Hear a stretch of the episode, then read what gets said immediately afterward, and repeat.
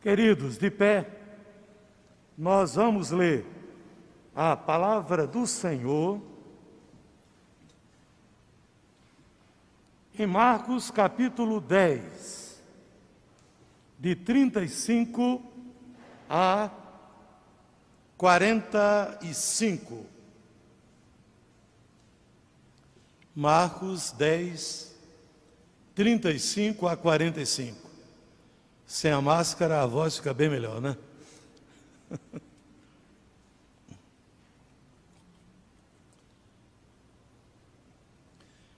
Então se aproximaram dele Tiago e João, filhos de Zebedeu, dizendo-lhe: Mestre, queremos que nos concedas o que te vamos pedir.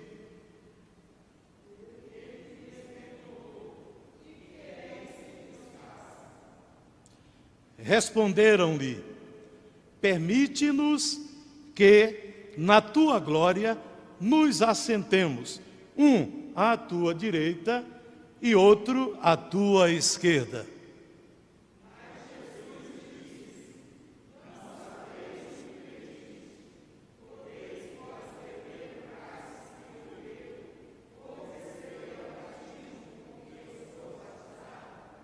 Disseram-lhe: Podemos.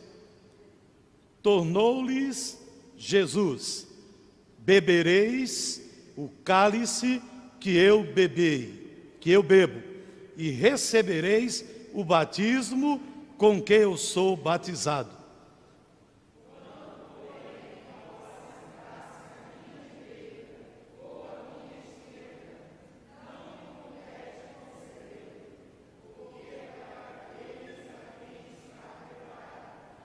Ouvindo isto, indignaram-se os dez contra Tiago e João.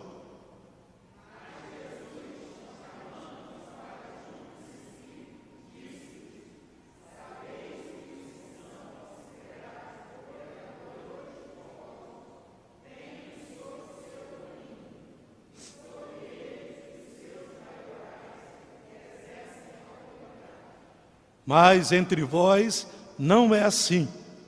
Pelo contrário, quem quiser tornar-se grande entre vós, será esse o que vos serve.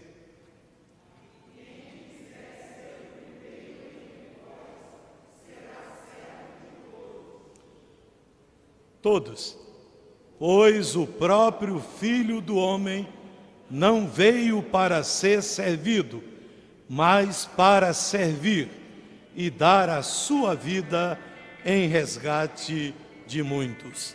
Que Deus aplique a sua palavra ao nosso coração. Maior é o que serve.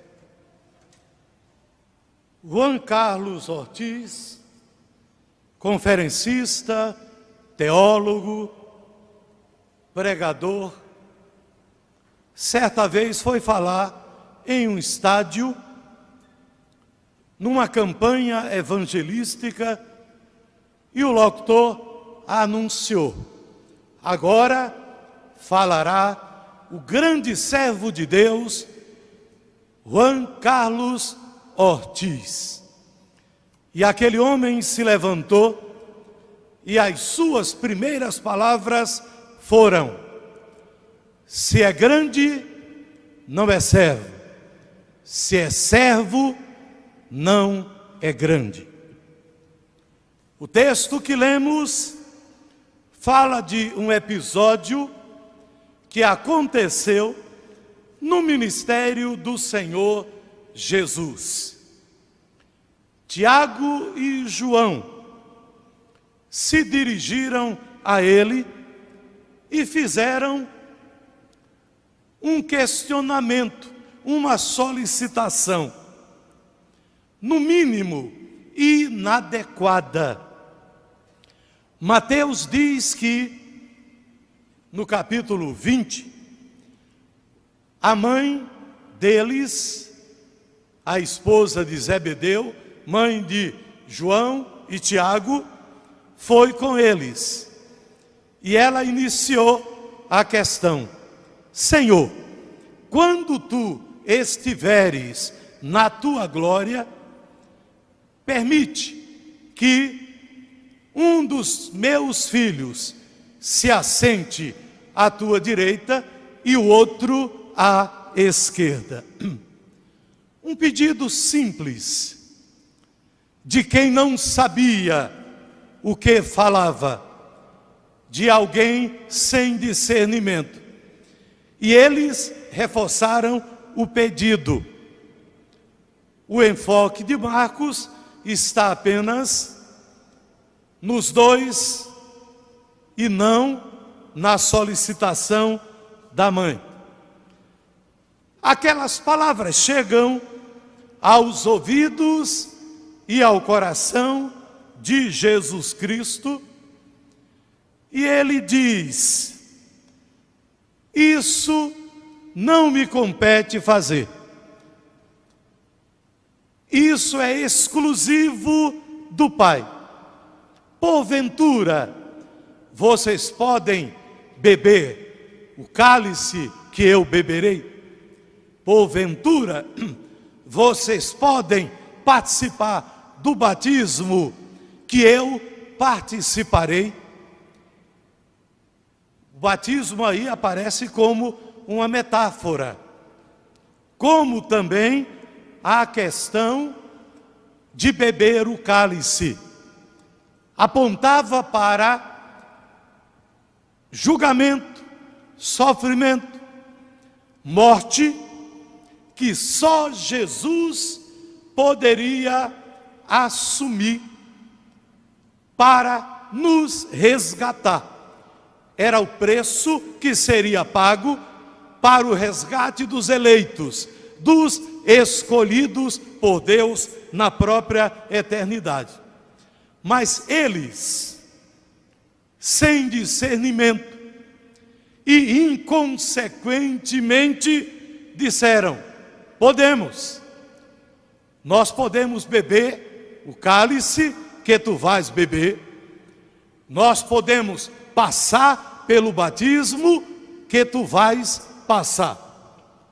Eles não tinham consciência do que estavam dizendo e nem tinham consciência total do que estavam pedindo.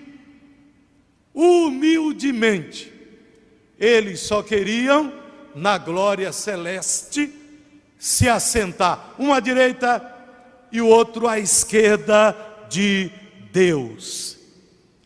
Jesus disse: Vocês até podem, é claro que, num certo sentido, porque Jesus daria a sua vida em resgate de muitos, ele morreria em nosso lugar.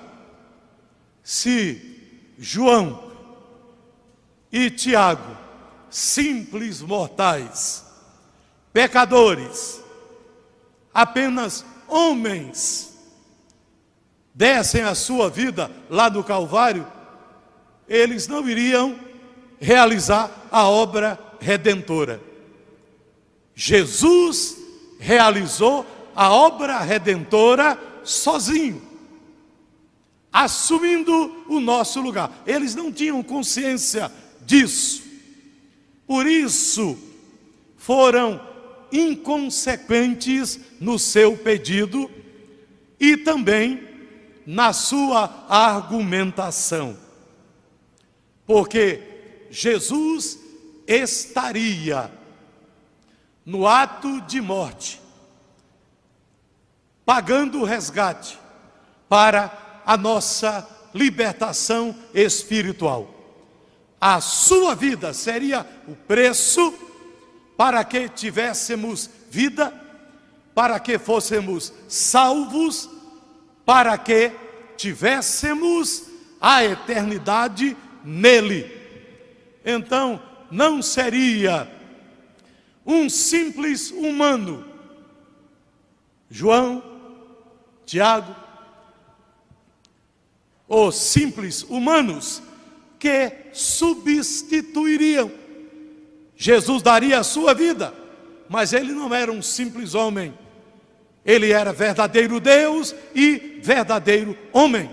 Então, eles jamais poderiam beber o cálice, porque o cálice era exclusivo do Senhor Jesus e apontava para julgamento, para a ira de Deus que cairia sobre ele por nossa causa. Aí Jesus, no ato de bondade, disse: Vocês até podem beber o meu cálice, receber o batismo que eu receberei, mas quanto a sentar-se, um à direita, outro à esquerda, lá no reino do meu Pai, isso aí é algo exclusivo dele. Então, em sua soberania, ele vai determinar todas as coisas. Este ato de João e Tiago é uma demonstração patente de maturidade espiritual. Eles eram imaturos espiritualmente, mesmo estando com o Senhor, mesmo andando com o Senhor, eles demonstraram uma profunda imaturidade espiritual. Há cristãos que querem a primazia, a semelhança de Tiago e João, querem a proeminência no reino de Deus. Se acham perfeitos, elevadamente santos, acham até que já estão glorificados. Presumem ser até semideuses. Alguns são até candidatos à quarta pessoa da Trindade. João e Tiago demonstram falta de profundidade na sua fé. Demonstram falta de experiência na comunhão com Deus em Cristo. A semelhança de alguns irmãos, eles não sabiam o que estavam pedindo, nem sabiam o que estavam dizendo quando argumentaram que poderiam beber o cálice que era exclusivo de Cristo e receber o batismo que era exclusivo de Cristo.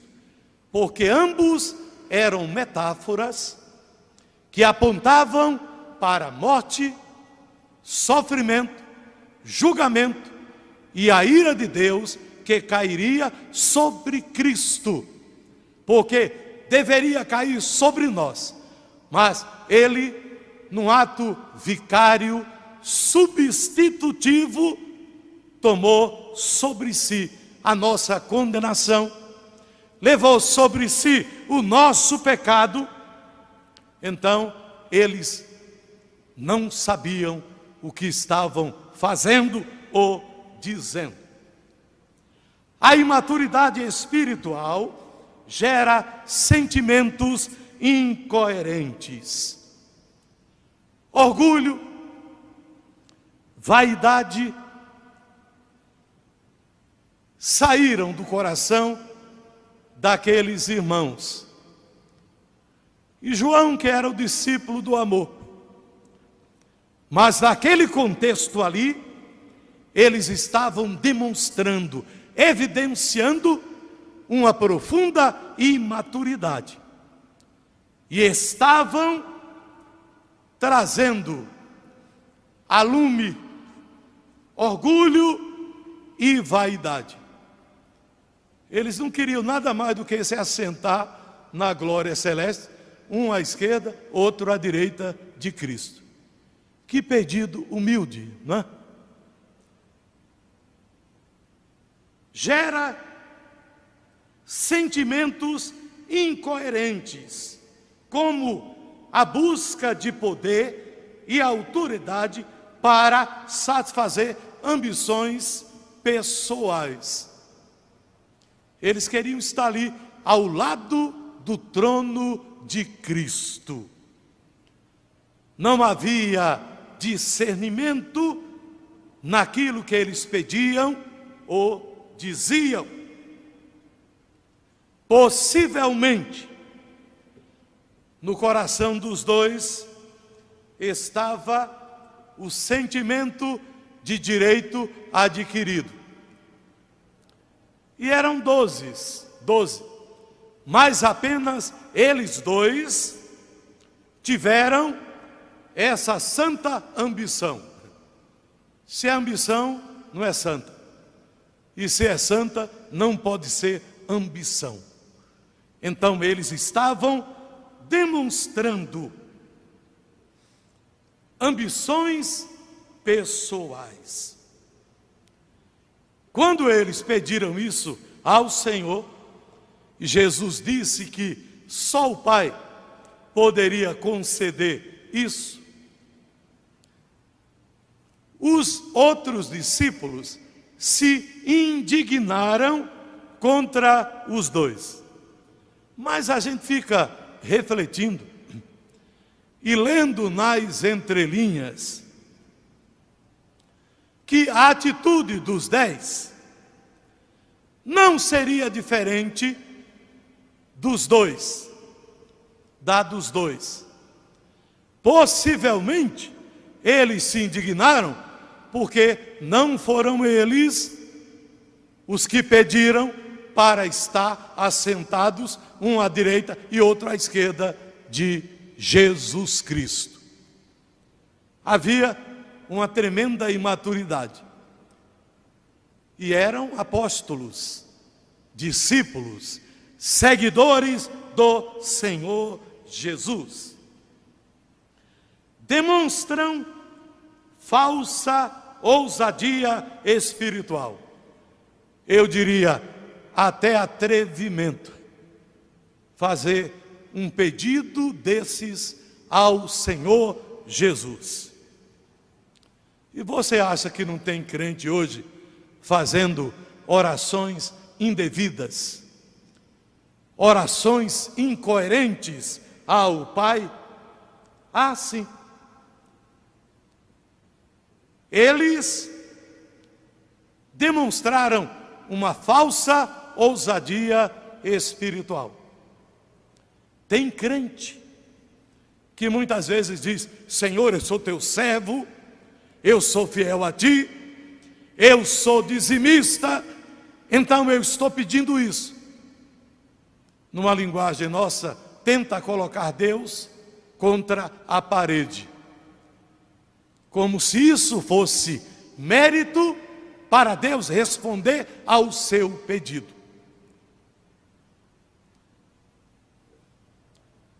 Mas havia também uma santa presunção.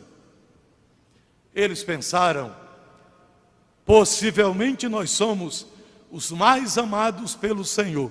Né? João era o discípulo amado. Jesus testemunhou isso. Não há referência quanto ao seu irmão Tiago, ambos filhos de Zebedeu. Então eles criam nessa justiça própria. Nós podemos pedir isso. Nós temos pedigree para tal. Nós somos amados por Cristo. Nós estamos sempre ao seu lado. Somos fiéis a Ele. Ou seja, sentimento de justiça própria.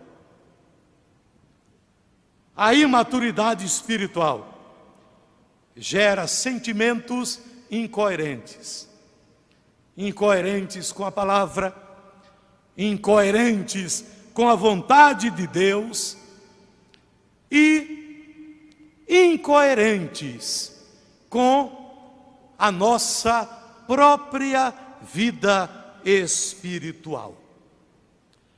A imaturidade espiritual não só gera sentimentos incoerentes, como produz palavras inconsequentes. Ao dizerem, nós podemos beber o cálice que tu vais beber, receber o batismo com que tu vais ser batizado. Eles estavam sendo inconsequentes em suas palavras. O pedido foi egoísta. Eu e o meu irmão só pensaram em si mesmos. E muitas vezes nós temos atitudes assim diante do Senhor. Somos egoístas, só pensamos em nós mesmos. Um pedido equivocado. A palavra de Deus diz que pedis e não recebeis, porque pedis mal, para gastardes nos vossos próprios deleites. Aquele pedido foi totalmente equivocado. E às vezes nós nos equivocamos quando fazemos pedidos ao Senhor. Não pedimos conforme a Sua vontade, pedimos conforme a nossa própria vontade.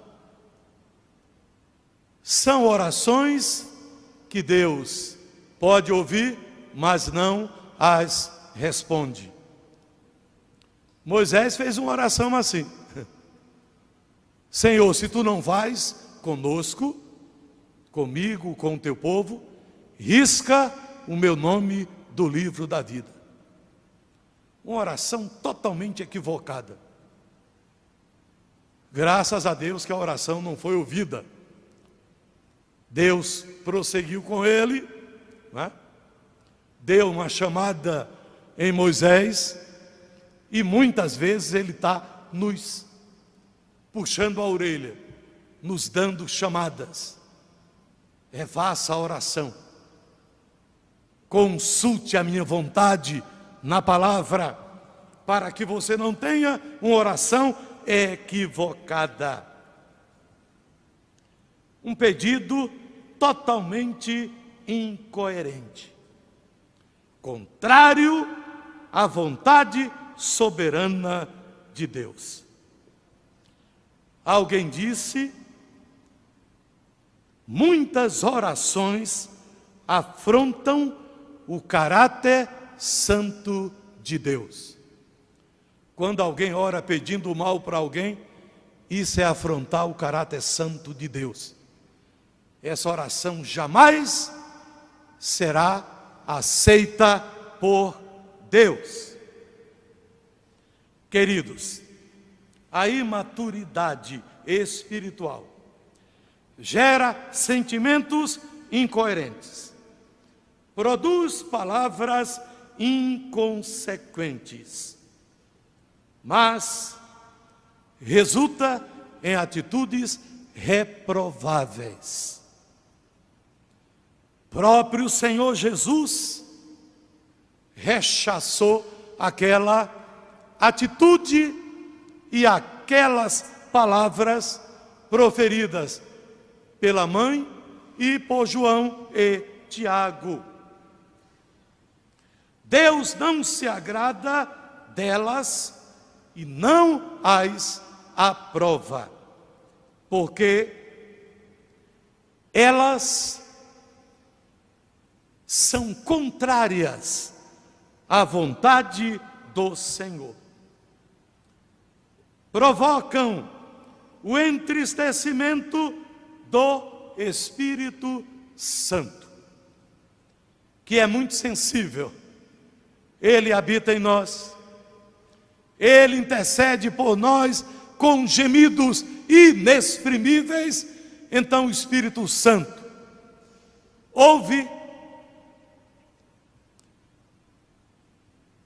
retraduz a nossa oração em palavras e sentimentos para Deus. Então, quando há uma oração equivocada, uma oração inconsequente, então isso o entristece, porque ele é uma pessoa, ele não é apenas uma força, apenas uma energia. Cristo requer dos seus seguidores uma postura diferente da postura do mundo. Por isso, a expressão contramão. Porque o cristianismo parece contraditório, e ele o é. É uma contracultura. Opõe-se aos valores e princípios do mundo. Aí Jesus disse: lá fora é de um jeito, mas aqui entre nós não há o jeitinho cristão de ser, no sentido de dar um jeito para tudo. Entre vocês deve ser diferente. Aí ele diz algo que parecia um contrassenso. Quem quiser ser grande, deve ser servo, ou seja, deve ser o menor, porque o servo era o menor, era o mais simples, não é? era o serviçal da casa. Então Jesus contrapõe o verdadeiro cristianismo aos princípios sociais, aos princípios morais do mundo. Outra coisa que parece um contrassenso: quem quiser ser o primeiro será servo de todos. Está achando que é fácil? Está achando que é simples? Não é? E há pessoas que se acham as melhores, as maiores. Aí Jesus está dizendo: aqui não é assim. No cristianismo é totalmente diferente. Os princípios do reino são contrários aos princípios do mundo. Ele já havia citado para os discípulos os primeiros serão os últimos, e os últimos serão os primeiros. O evangelho da prosperidade, entre aspas, não aceita isso. Mas o evangelho verdadeiro, o cristianismo bíblico, fala deste princípio.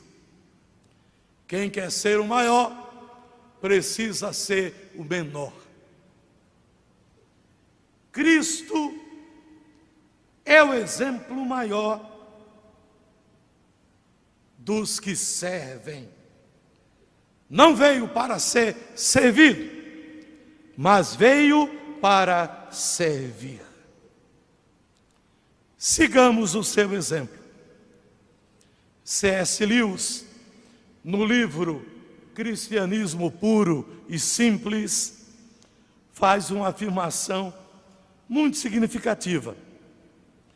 Ele diz: o mandamento sede perfeitos não é uma palavra vazia e idealista, nem uma ordem para que o ser humano realize o impossível.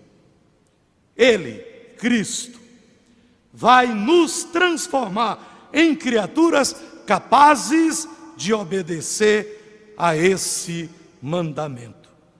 Por isso, queridos, cresçamos na graça e no conhecimento de Deus. E busquemos a maturidade espiritual. Que Deus os abençoe. Amém.